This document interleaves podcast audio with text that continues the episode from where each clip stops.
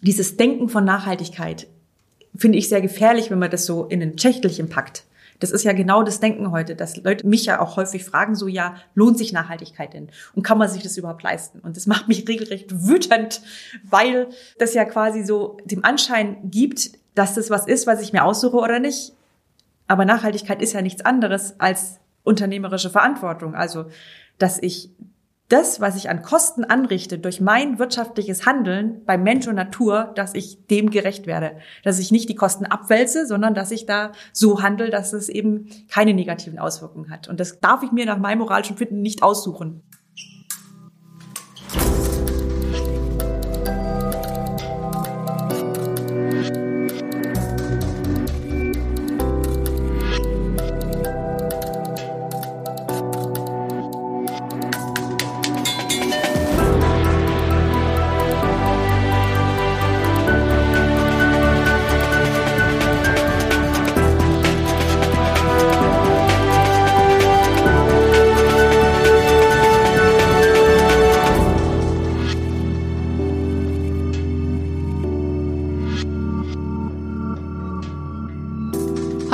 Herzlich willkommen zur 24. Folge des Durchfechter.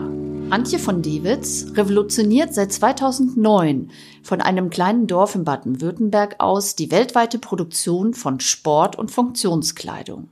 Schadstoffe raus, CO2-Emissionen runter, Mikroplastikabfall verbannen, faire und soziale Arbeitsbedingungen überall auf der Welt realisieren. All das boxt Antje von Dewitz erstaunlich effektiv durch. Als Geschäftsführerin ihres Familienunternehmens VD, mittlerweile aber auch als gefragte Expertin für nachhaltige Produktionsprozesse und moderne Arbeitsbedingungen. Bundesregierung, EU, UN, überall wird ihre Stimme gehört. Auch Dutzende Umweltpreise hat Antje von Dewitz schon gewonnen. Das macht sie stolz, aber auch traurig. Warum?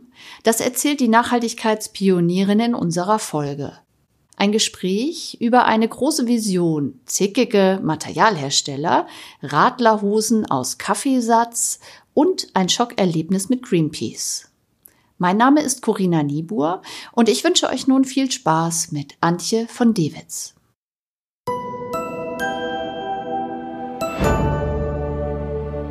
Bei uns ist es so gekommen, dass Nachhaltigkeit für uns ein starker Innovationstreiber wurde. Wir sagen, okay, ja, wir sind als Teil der Textilindustrie auch Teil des Problems der Mikroplastik, dann lass uns da Lösungen finden.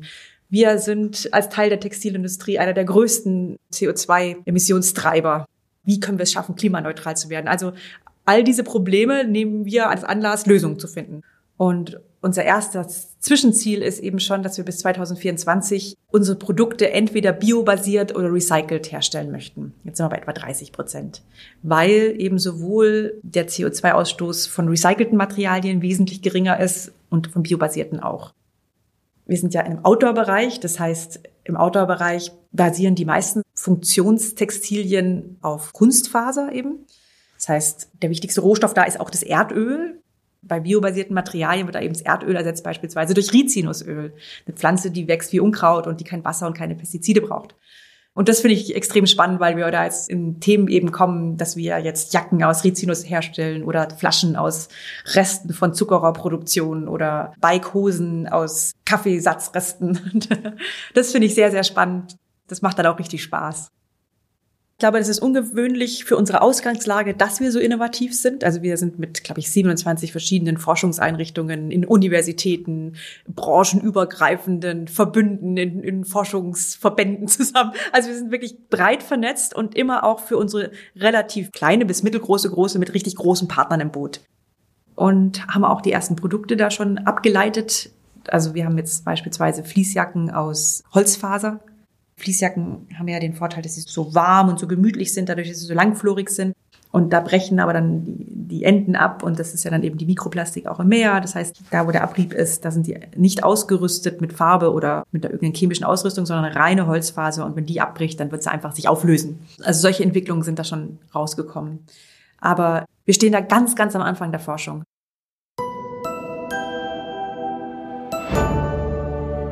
Ich glaube, die Naturverbundenheit und der Wunsch, so die Natur zu beschützen, kam durch meine Mutter, die so viel in Umweltverbänden aktiv war, zumindestens als Fördermitglied und sowas. Und dann engagierte Lehrer in der Schule, die so ein gutes Verständnis vermittelt haben von so ganzheitlichen Zusammenhängen und was passiert, wenn wir hier viel Fleisch konsumieren und dann Regenwaldabholzung und so weiter und so weiter. Also so dieser ganzheitliche Gedanke, dieser Wunsch, Natur zu beschützen von meiner Lehrerin, von meiner Mutter. Ganz am Anfang war das ja so, dass die Firma entstanden ist in unserer Wohnung. Die ersten Mitarbeiter, die waren dann wie Tante Edith, die ja immer Kekse für uns hatte oder so. Also es war tatsächlich irgendwie eine Selbstverständlichkeit. Ich glaube zum ersten Mal bewusst, dass es ein richtiger Schatz für mich ist, war, als ich mein Jahr in Amerika verbracht habe und da ähm, zum totalen Outdoor-Liebhaber wurde und ganz viel geklettert bin und Mountainbike gefahren und gewandert und ähm, und dann plötzlich realisiert habe, oh wow, und wir haben die Firma dazu. Das war, es war toll. Ansonsten war das hier in der ländlichen Gegend eher so, dass das ähm, immer sehr schräg war, dass mein Vater Unternehmer ist weil das war ist eher auf Misstrauen gestoßen. Was macht der da und was soll denn das? Und der beutet doch sicher Menschen aus oder so. Also ich habe da als Kind eher so erlebt, äh, okay, Unternehmer, boah, da musst du aber dir das Vertrauen verdienen. Das ist anstrengend. Also ich hatte dann den Wunsch, das alles zu vermitteln, was ich als Kind schon verstanden hatte oder so. Ich glaube, dass in der, in der Zeit für mich der Gedanke sehr klar wurde, äh, dass Transparenz ganz, ganz wichtig ist, damit du dir Vertrauen verdienen kannst. Was mich getrieben hat als Jugendliche war, ich möchte meinen Platz finden, ich möchte wirksam werden, ich möchte wirklich meinen Beitrag leisten, diesen Planeten zu erhalten. Hatte dann viele Praktika gemacht in NGOs, in Umweltorganisationen, bei den Medien um ganz zum Schluss eben hier im Unternehmen ein Praktikum zu machen und dann festzustellen, wow, wenn ich wirksam werden möchte, wenn ich gestalten möchte, dann hier. Weil es einfach so viele Schnittstellen gibt in die Gesellschaft rein, in die Produkte, in die Produktentwicklung, in die Arbeitsbedingungen hier am Standort und weltweit mir wurde das an der Stelle bewusst, als mein Freund dann fertig war im Studium. Wir hatten bereits zwei Kinder und die Frage war, was machen wir jetzt mit unserem Leben weiter? Dann wurde mir ganz, ganz bewusst, also langfristig möchte ich hier bleiben, möchte gerne VD übernehmen. Und habe das dann äh, erst mit meinem Mann natürlich, aber dann eben auch mit meinem Vater besprochen. Und dann hat er gesagt, ja, okay, dann freue ich mich. Mehr war da gar nicht. Und er hat dann aber wenig später verkündet, dass er eben mit 65 Jahren aussteigen wird und mir die Geschäftsführung übergeben wird in der Vorbereitung eben dann, das hat ja noch, das war sieben Jahre davor. Also ich bin dann erstmal drei Jahre weg und dann hatten wir vier Jahre Vorbereitungszeit. Und in all diesen Jahren, wenn ich erzählt habe, dass ich da mal die Geschäftsführung übernehme, hat mir jeder gesagt, der meinen Vater kennt, oh, okay, das wird schwer, oh, das wird schwer, der wird nie loslassen können. Also das war wirklich, je näher der Zeitpunkt rückte, dann auch eher ein bisschen bedrückend, weil so dieses Gefühl war, okay, also jeder erwartet, das geht schief. Es kann nur schief gehen. Mein Vater hatte aber in einem Aufsichtsrat gearbeitet bei einem Unternehmen. Da ist es schiefgelaufen. Da hat erstens der Übergeber nicht losgelassen und zweitens hat der Übernehmer auch nicht so die Kapazitäten und Fähigkeiten mitgebracht. Der war also genauso sensibilisiert und hat dann wirklich, glaube ich, in einem Kraftakt wollte er das anders machen und hat dann wirklich sich gezwungen, sich zurückgehalten. Hat von Anfang an gesagt so, also erster, erster, du bist die Geschäftsführung, hier ist mein Büro. Er hat in den nächsten Jahren nicht einen Zentimeter mit Kritik gespart oder mit Begleitung, aber hat tatsächlich überhaupt nicht eingegriffen.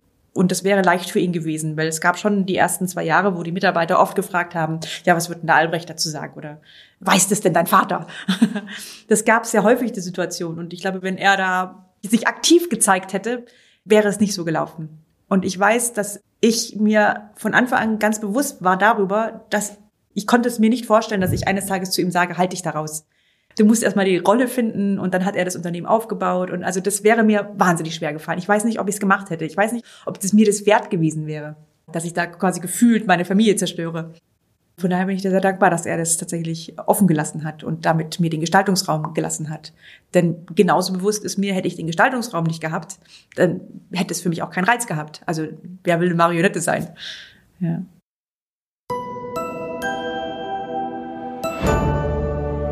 Ich hatte zu dem Zeitpunkt der Übernahme bereits vier Kinder und mein Vater hatte das Unternehmen ja gegründet und wie es oft so ist, eben, dass dann ganz viele Prozesse über den Gründer laufen.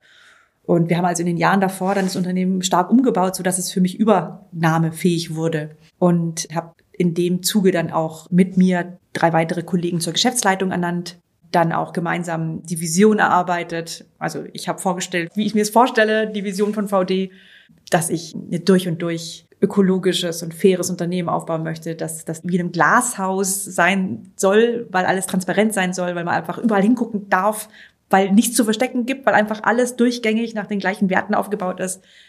Und die haben die Vision von Anfang an mitgetragen und von Anfang an eben sozusagen da reingearbeitet. Und wir haben von Anfang an abgeleitet, okay, was bedeutet das dann ganz konkret? Wie müssen wir dann die Unternehmensstrategie, die Ziele, die Prozesse, Verantwortlichkeiten, was brauchen wir da für Gremienstrukturen, was wollen wir für Zertifizierungen, wie wollen wir uns auditieren? Also das ging dann gleich ziemlich konsequent abgeleitet. Der eigentliche Schwerpunkt, weil es unser Unternehmenskern ist, ist natürlich im gesamten Produktlebenszyklus. Da haben wir von Anfang an eben uns einen eigenen Standard erarbeitet, der heißt Green Shape. Warum einen eigenen Standard? Warum quasi noch einen?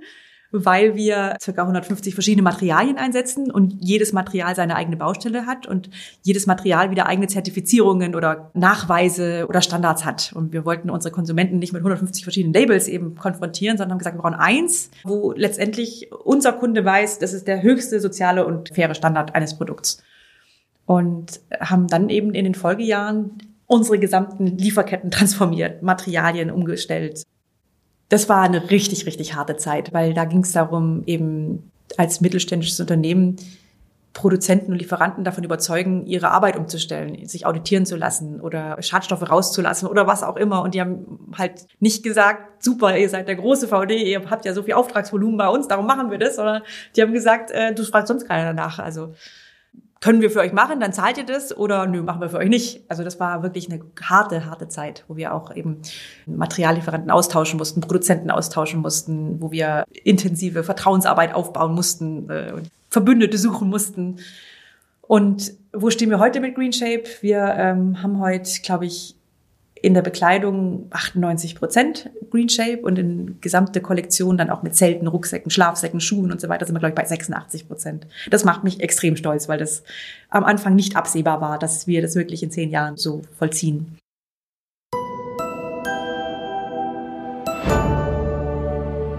Also ich habe 2009 übernommen und da haben wir auch 2008, 2009 haben wir diese Reise begonnen und haben versucht, unsere Mitarbeiter mitzunehmen haben damit EMAS begonnen, also mit ähm, Umweltmanagementsystem.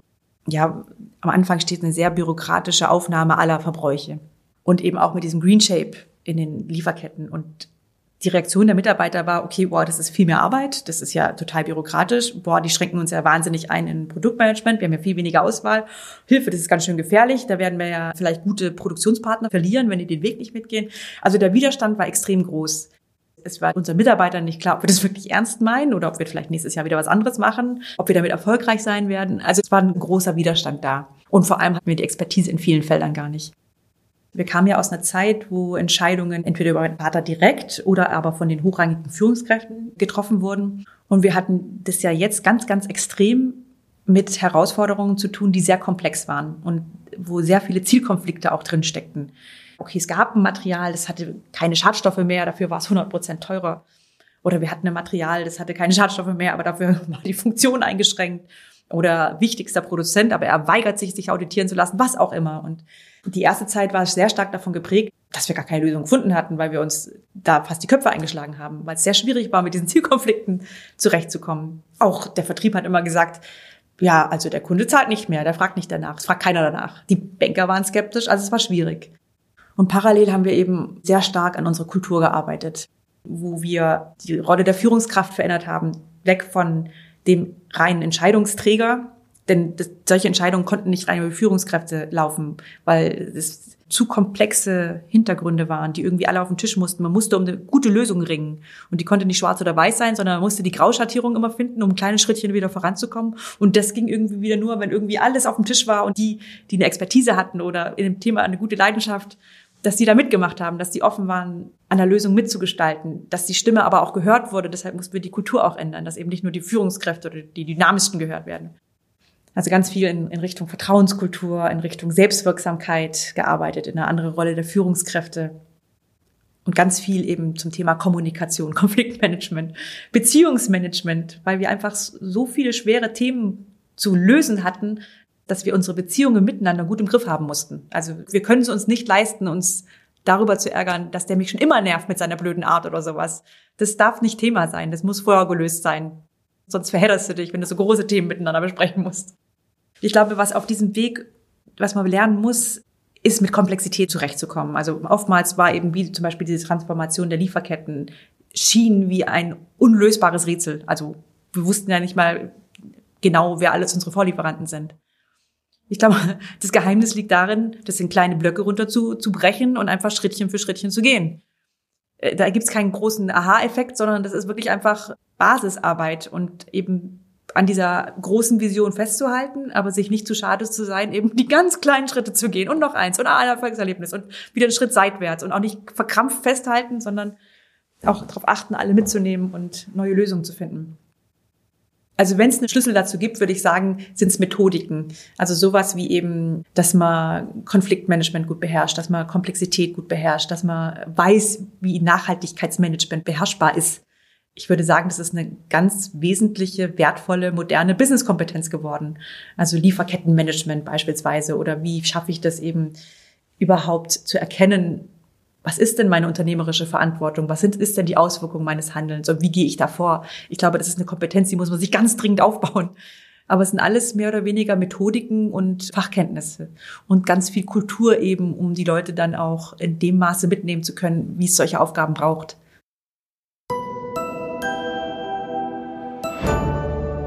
Fluorcarbone, die werden eingesetzt entweder in der Membran oder als textile Ausrüstung auf dem Stoffen, um eben wasserabweisend zu sein oder in der Membran wasserdicht zu sein. Gelten als schädlich, finden sich überall wieder, in Muttermilch, im Gletscher.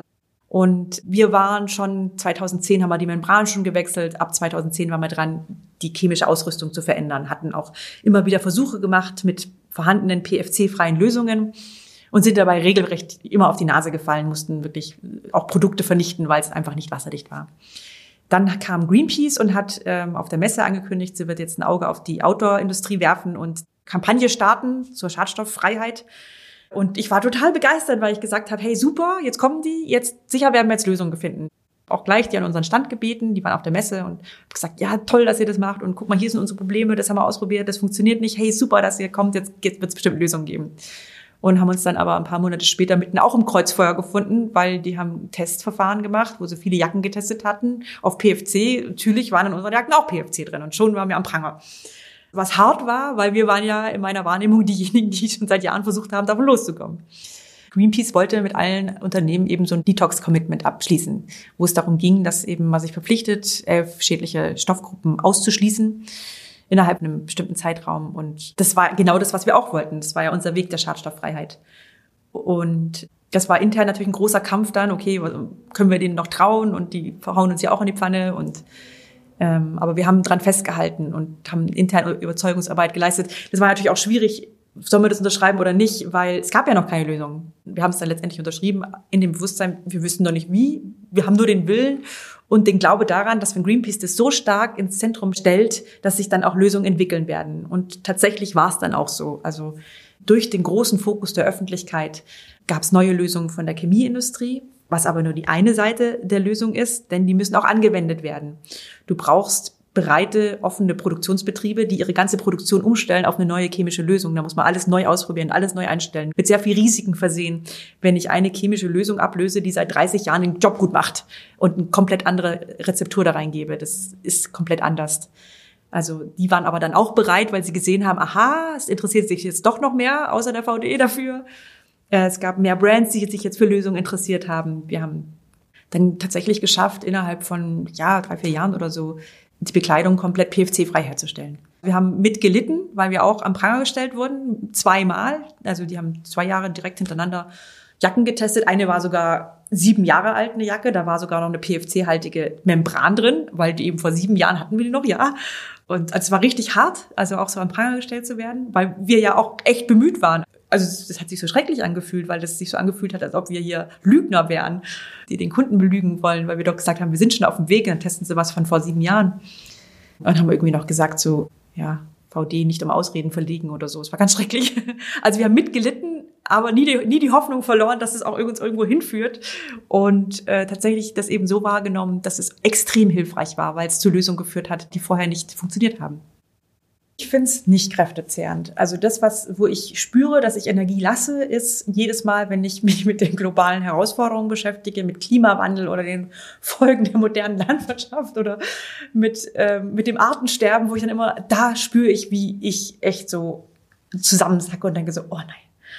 Und da, wo ich Kraft schöpfe, ist da, wenn ich an Lösungen arbeiten darf. Wenn ich das Privileg, wie hier bei VD habe, mit meinem Team gemeinsam Lösungen zu schaffen, da schöpfe ich Hoffnung und es gibt mir Energie und dann denke ich, okay, wir schaffen das doch irgendwie. Wir haben schon echt gute Leute hier, die die diesen Weg mitgestalten und, und oder auch immer wieder äh, neue Visionen zeigen oder neue Ziele zeigen oder so. Ich glaube, dass wir sie auch anziehen, weil das, glaube ich, auch eine sehr verlockende Vision ist, die wir hier aufmachen. Wie schaffen wir das in einer Welt, die dir ständig sagt, dass Nachhaltigkeit und Wirtschaft nicht einhergehen, sondern Gegensätze sind. Wie schaffen wir das hier so zu wirtschaften, dass wir ja, Mensch und Natur Gutes tun und nicht schaden? Also es ist ja eine schöne Vision und da sich entfalten zu können, das zieht viele Köpfe an, die da innovativ und kreativ mitdenken.